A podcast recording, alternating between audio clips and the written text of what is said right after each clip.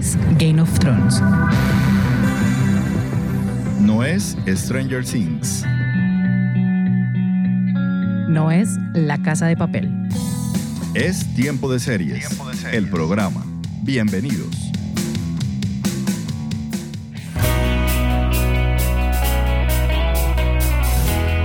Seriéfilas y seriéfilos del mundo, maratoneras empedernidas, consumidores de series. Yo soy Catalina Serrano y les doy la bienvenida a un nuevo episodio de Tiempo de Series, el programa. Recuerden que pueden seguirnos en nuestras redes sociales arroba tiempo de series by cats, en Facebook e Instagram y en el canal de YouTube. En Twitter nos encuentran como arroba tiempo de series. Asimismo, estamos en la comunidad de blogs del tiempo. Allí pueden compartir sus opiniones, sugerencias, comentarios y recomendaciones seriéfilas.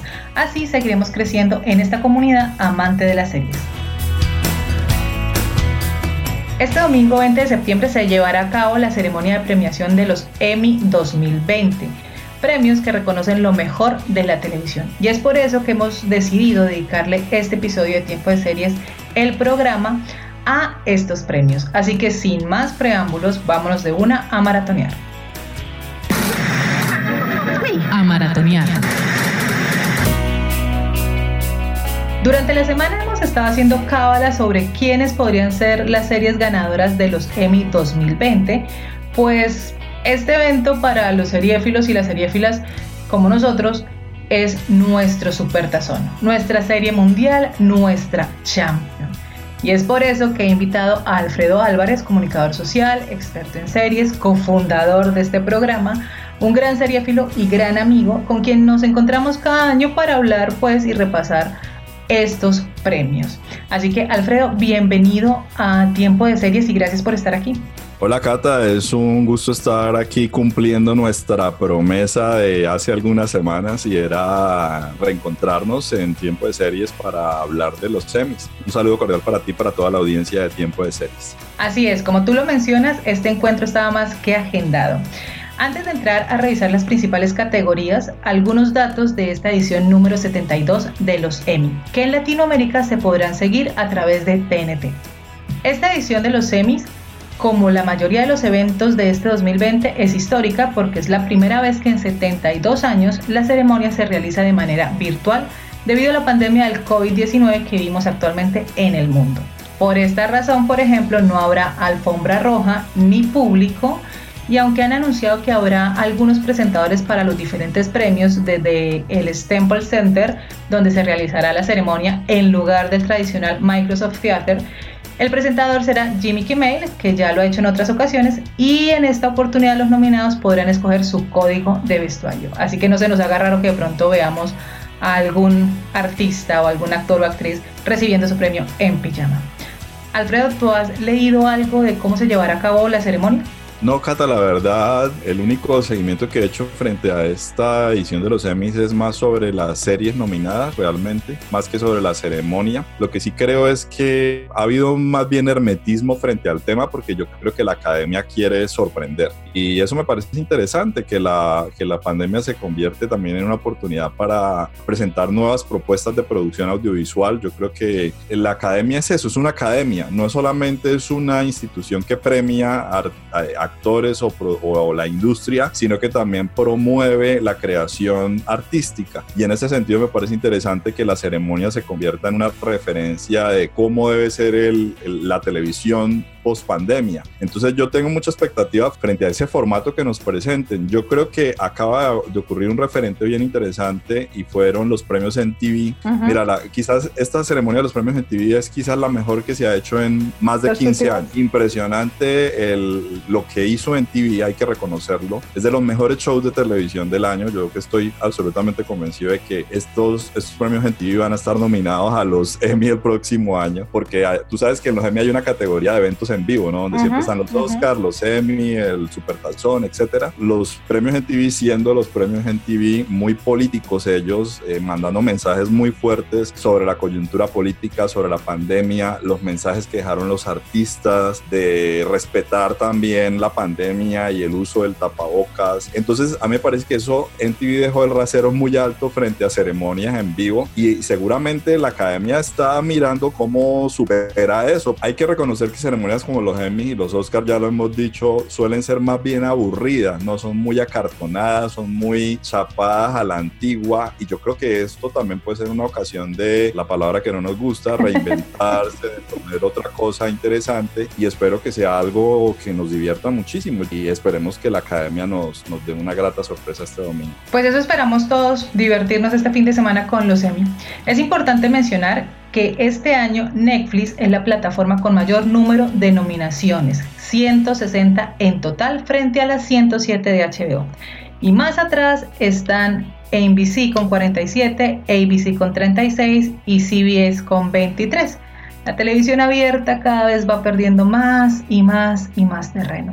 Por otro lado están FX con 33, Prime Video con 30, Hulu que se ha venido metiendo en la competencia con 26 y este año se estrenan Disney Plus y Apple TV con 19 y 18 nominaciones respectivamente.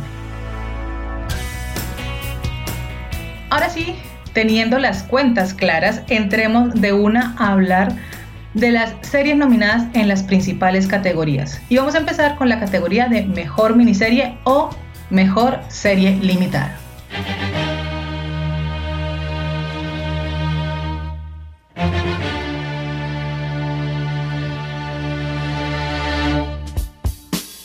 Las cinco producciones nominadas en esta categoría tienen una, un común denominador, y es que todas son protagonizadas, dirigidas, producidas y escritas por mujeres. Aquí encontramos a Little Fires Everywhere de Hulu, protagonizada por Reese Witherspoon y Kerry Washington. Esta última está nominada a Mejor Actriz. Mrs. America de FX on Hulu, que es con la grandísima Kate Blanchett, que también está nominada está Inconcebible y Poco Ortodoxa, las dos de Netflix. Y finalmente Watchmen de HBO, protagonizada por Regina King, y que además es la serie con el mayor número de candidaturas en esta edición de los Emmy. ¿Viste ya estas cinco? ¿Las tienes claras? ¿Las conoces? ¿Las has estudiado? ¿Cómo ves esta competencia? A mí me parece que este año la competencia de miniserie es donde están las mejores, sinceramente, series del año. Es que lo dijimos desde el año pasado en tiempo de series, Cata, y es que después de que serie limitada, anteriormente conocida como miniserie, era el patito feo de los semis, hoy en día es la mejor categoría de los semis, es la categoría más política, es la categoría que aborda las mejores historias, son los formatos más innovadores, son los que para mí como fan son más interesantes porque son formatos cortos. Uno no queda amarrado allí 17 temporadas como Grey's Anatomy, sino que tú te la ves y ya sabes que se va a acabar. Entonces, realmente lo, lo mejor que hemos visto en los últimos cinco años en la, en la academia son miniseries. Fíjate que no en vano allí están las dos mejores series de esta edición de los Emmys, que son Watchmen y Mrs. America. Yo no he visto todas las series limitadas, pero yo creo que la competencia realmente está entre Watchmen y Mrs. America. Yo quisiera que ganara Mrs. America, porque yo, yo odié Watchmen. Eh, pero lo que pasa es que pues HBO es HBO, ¿no? Entonces no sería nada raro que siendo la serie más nominada de esta edición, pues lo lógico es que sea la que gane. Pero no significa que es la mejor de la categoría. Sí, además también ahí está que de las 36, 35 nominaciones creo que recibió Watchmen, pues también vamos a ver cuán, con cuántas se queda en, en, en esta ceremonia. Yo también quiero y creo que la mejor de estas miniseries es Mrs. América con Kate Blanchett. No la hemos podido ver en Latinoamérica porque no se, estrena la otra semana, Yo no la he visto, pero ya estoy agendadísimo para verla en Fox Premium. Se estrena el lunes en Latinoamérica. Así es, Kate Blanchett está nominada por este personaje Phyllis Schlafly. Entonces lo más seguro es lo que tú dices, si no pasa algo extraordinario, pues que esta serie se quede con este premio. Y realmente... Sería, sería bonito, sería pertinente. Eh, ha sido, los dos últimos años han sido años muy fuertes en el tema de empoderamiento femenino y es una serie de empoderamiento femenino. Entonces yo creo que si la categoría es coherente con lo que ha sido en los últimos años, debería ganar Mrs. América o por qué no eh, las otras. Es que fíjate que. Es que todas. inconcebible y, poco ortodoxa también son series de empoderamiento femenino. Y hasta Watchmen lo es, hay que reconocerlo. Pero, pero realmente la que lo aborda de una manera mucho más directa, mucho más contundente es Mrs. América y además se lo merece, ¿no? Entonces, ojalá que sea la que gane. Ojalá, ojalá, ojalá. Esperemos a ver qué pasa el domingo. Les recuerdo que las miniseries nominadas están disponibles para ver en Latinoamérica a través de las plataformas de streaming ya mencionadas.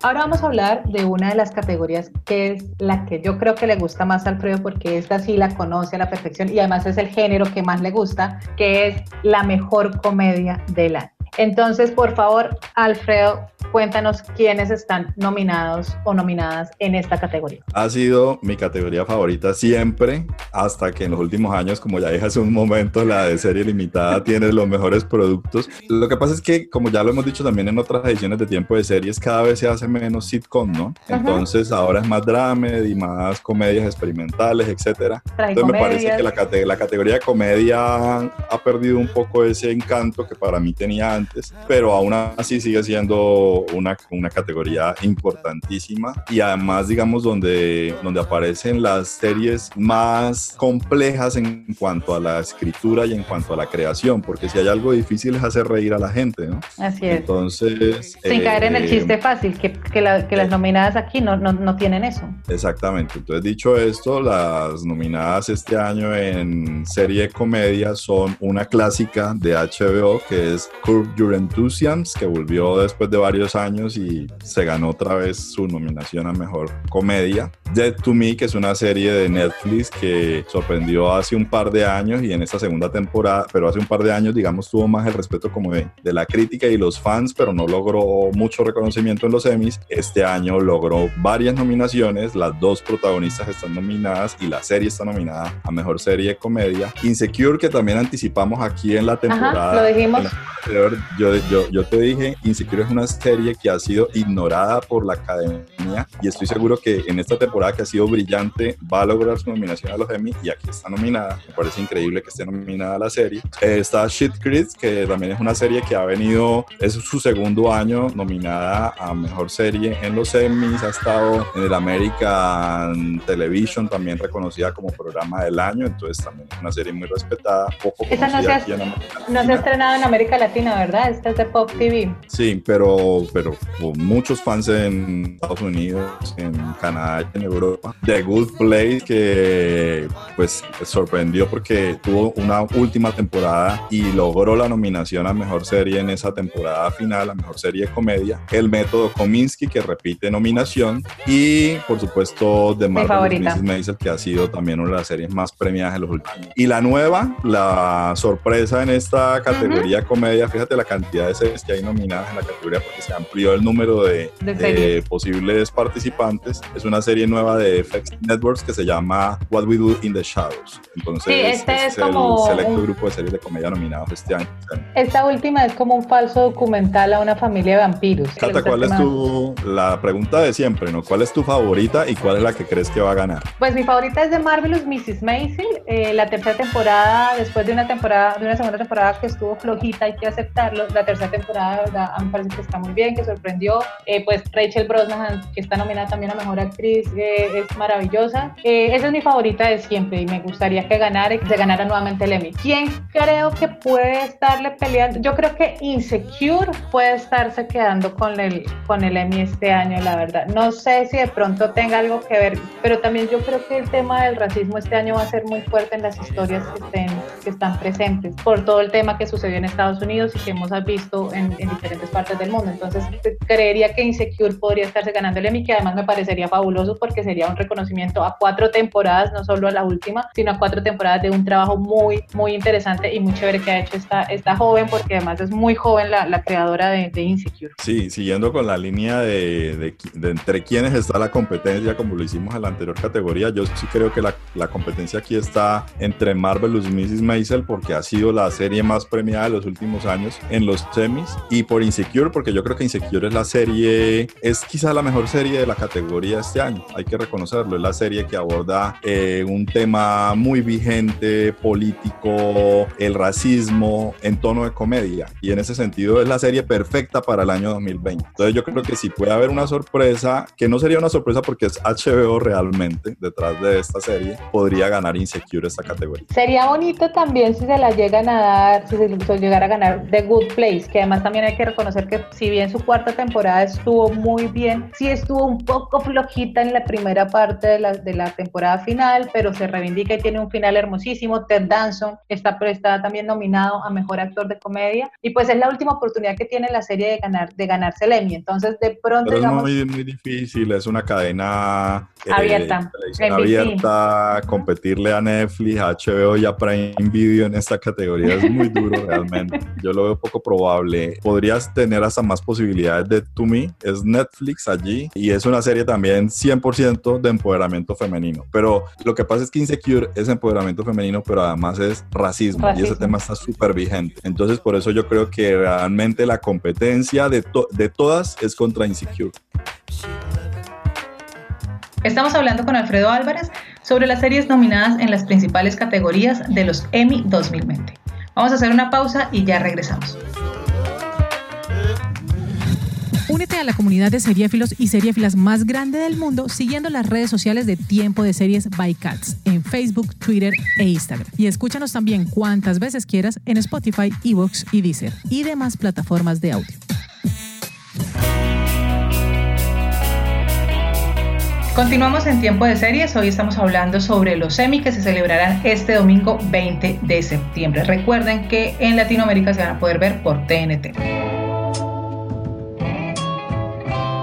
Es un repaso súper rápido, es un análisis súper... Sí, porque, porque el tiempo no, nos da. Esto es un resumen, porque, la, porque para hacer un análisis necesitaríamos como dos horas por lo menos, porque es que los Emmys tienen como 90 y pucha categorías, es una cosa... No, no, no, no, no, nos meteríamos en todas las categorías realmente, pero además es que el tiempo tampoco nos da pues para profundizar en cada una de ellas. Igual de todas las series nominadas, bueno, en la gran mayoría tenemos podcasts que hemos hablado de ellas, tenemos también los videos en YouTube que en donde he hablado de ellas, entonces pues pueden remitirse allí para profundizar un poco más en Hay muchos programas de televisión porque recordemos que este es esta es la celebración de la industria de la televisión. Entonces no solamente premia series de televisión, sino programas de televisión en general.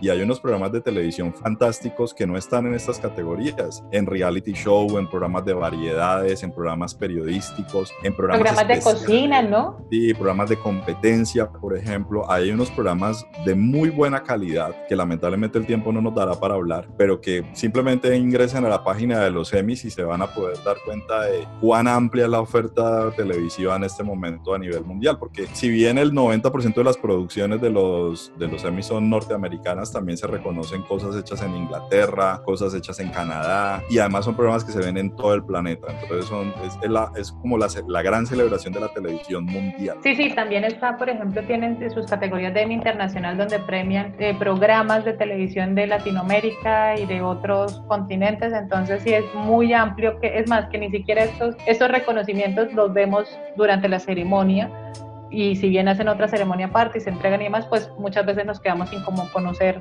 todo lo, toda la cantidad de oferta que hay y que se premia en, eh, en estas, en estas ediciones de los Emmy. Finalmente, entonces llegamos a nuestra categoría, a la gran categoría. el premio gordo. que a mí la verdad, en lo personal, este año me parece que es la peor categoría, que es la mejor drama para televisión. Entonces, ¿te parece si yo digo uno, tú dices otro, así como si estuviéramos presentando los nominados en, en, los Emmy? Entonces arranco. En mejor serie dramática está Better Call Saul de AMC. esa es, esa es, esa es. Killing Eve de la BBC América. Está The Crown de Netflix. Ozark de Netflix. The Handmaid's Tale de Hulu. No entiendo la verdad. Stranger Things de Netflix, tampoco entiendo. Tampoco entiendo. Su section de HBO. The Mandalorian de Disney Plus. Que tampoco entiendo, pero no me quiero meter en problemas con los seguidores del universo de Star Wars. Ocho dramas, ¿no? Ocho dramas los que están este año nominados a la categoría de Drama Series. ¿Cuál es tu favorita, Cata? Mi favorita acá, The Crown. A mí parece que la tercera temporada de The Crown también estuvo muy bien. Ya esto también fue el cambio de, de cast. Entonces Olivia Colman. ¿Cuál serie, ¿Cuál serie, ya que dices que no te gustó esta categoría, cuál es la serie que crees que debería estar allí nominada? The Morning Show, claramente Apple TV. Yo también tengo una que creo que le hicieron el feo y es Pose. Definitivamente Pose debería De acuerdo. Pues es que si yo pudiera votar. ¿Y cuál le sacaríamos? The Handmaid's Tale, The Mandalorian y, Stranger Things.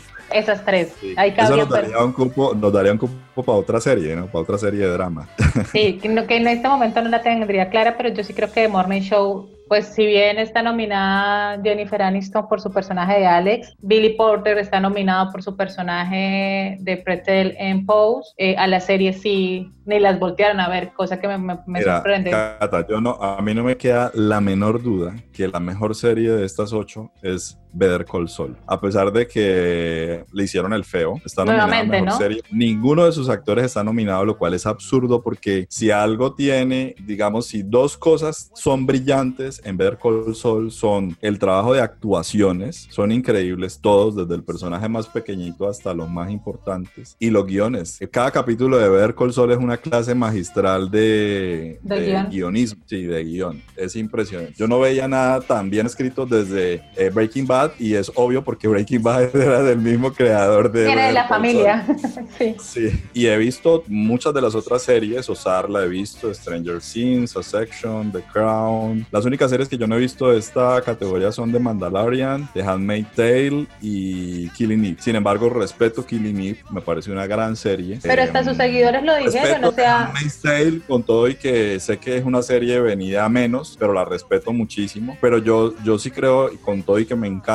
The Crown, con todo y que me encanta Stranger Things, yo creo que esta última temporada de Stranger Things fue nefasta. yo creo que The Crown tuvo una tercera temporada maravillosa, pero para mí ha sido una serie un tanto irregular. En cambio, Better Call Saul es una serie perfecta. Better Call Saul es la serie perfecta. Eso no hay otra forma de denominar. Entonces, sí me parece horrible que, la academia le dé tan duro, porque literal le da muy duro a esta serie. Claro, además que se siente como que la metieron en último momento. Es una de las series que yo me debo, sinceramente. Eh, Call Saul, he tenido ganas de verla. Me la debo. Lo que he leído, los fans y los seguidores están muy molestos porque a la actriz principal la han blanqueado durante las últimas, pues cinco temporadas y cinco veces que... que no, y es que, no está nominado el protagonista, es absurdo, Cata, no está nominado el protagonista. Y no está nominado el protagonista. hay un actor de reparto nominado, que se lo merece, que es Giancarlo Esposito, que viene desde Breaking Bad.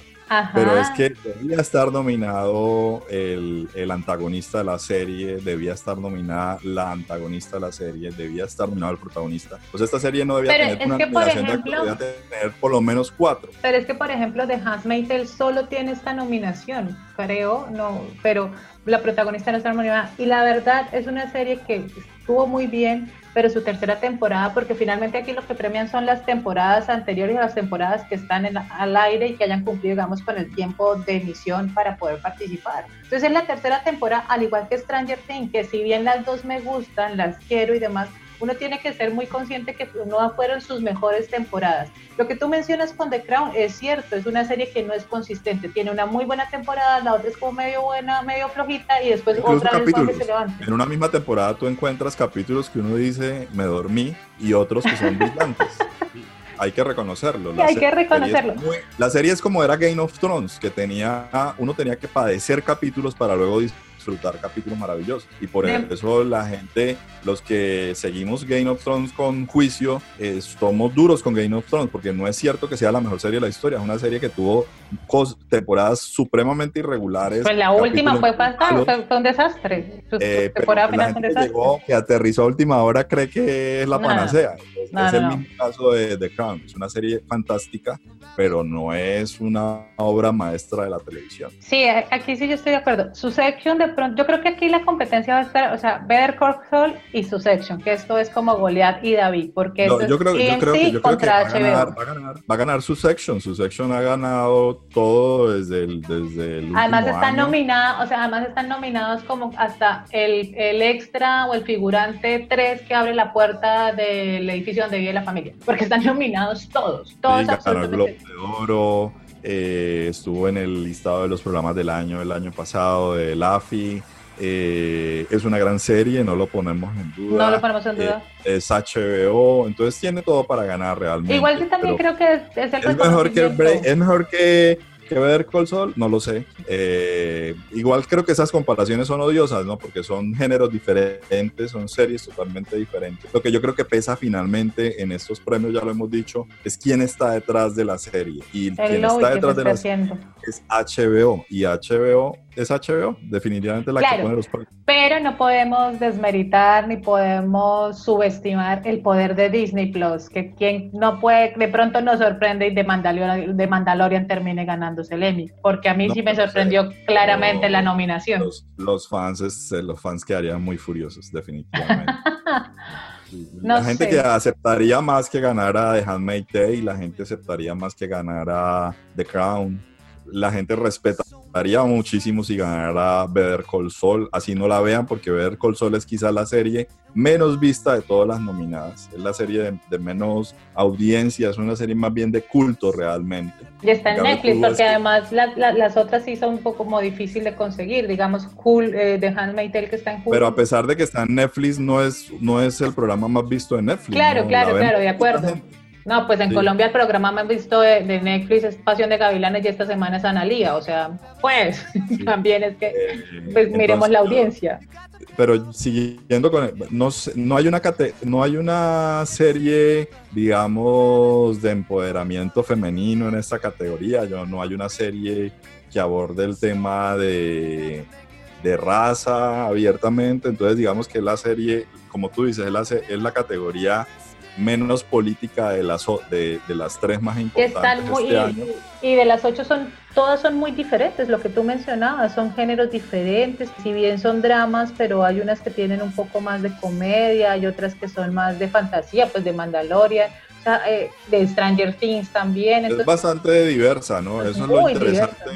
Es lo interesante de la Academia de Televisión Norteamericana, que celebra mucho la diversidad en todo, en la raza, en, las orientaciones sexuales, en las ideologías políticas, es lo que la hace incluso más interesante que la Academia de Hollywood eh, de Cine. Y creo que lo que ocurre en las tres categorías es que uno encuentra muchísima diversidad y eso es lo que hace interesante este momento que se está viviendo en la televisión mundial. Así es. Bueno, entonces, para que quede claro, tú quieres que gane Better Call Saul, ojalá, lo mejor para Better Call Saul, eh, y ahí sí, la verdad... No creo, yo, yo sé que tú lo dices porque me quieres y, tú sabes que sí, yo... no lo he visto, no lo he visto. Y, porque la verdad... Tú escucharías, si gana, tú escucharías el grito en tu casa, porque, no, para mí sería lo máximo si ganara, pero yo te agradezco tu bonito deseo, pero no creo que Better Call Saul vaya a ganar el Emmy este domingo con todo y que amo esta serie, es mi serie favorita de los últimos cinco años. Yo aquí sí, la, yo no tengo aquí en este momento, en esta categoría sí no tengo favorita, me parece. Ay, Cata, ya me acordé cuál era la otra serie, nosotros ya habíamos hecho ese ejercicio. La otra serie que debía estar en mejor serie de drama es Euforia. Euforia.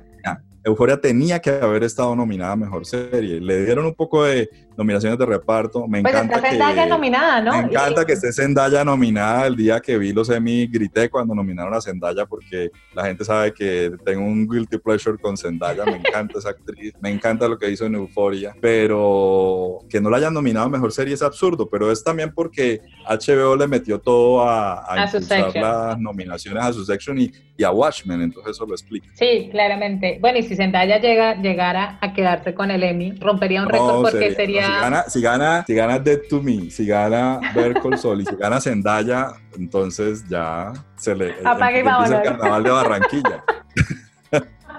Pero no creo que pase ninguna de las tres cosas. Rompería récord porque sería la actriz, eh, la actriz con menos edad en ganarse el Emmy pero déjame decirte que la posibilidad de que ella gane el Emmy no es lejana. No es remota, no es remota porque es HBO y además es una actriz que mueve muchísima audiencia.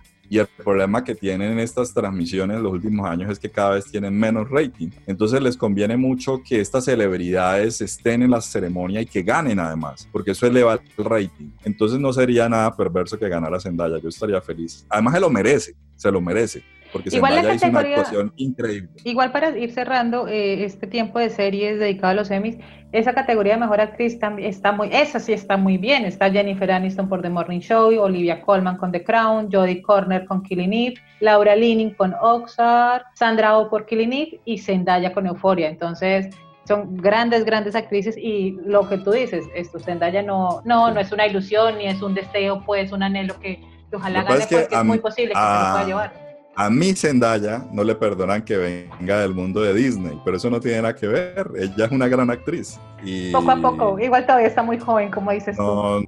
No, no, no te sorprendas de que el otro año esté nominada a los Oscars por Duna. No te sorprendas de eso. Sí, es cierto.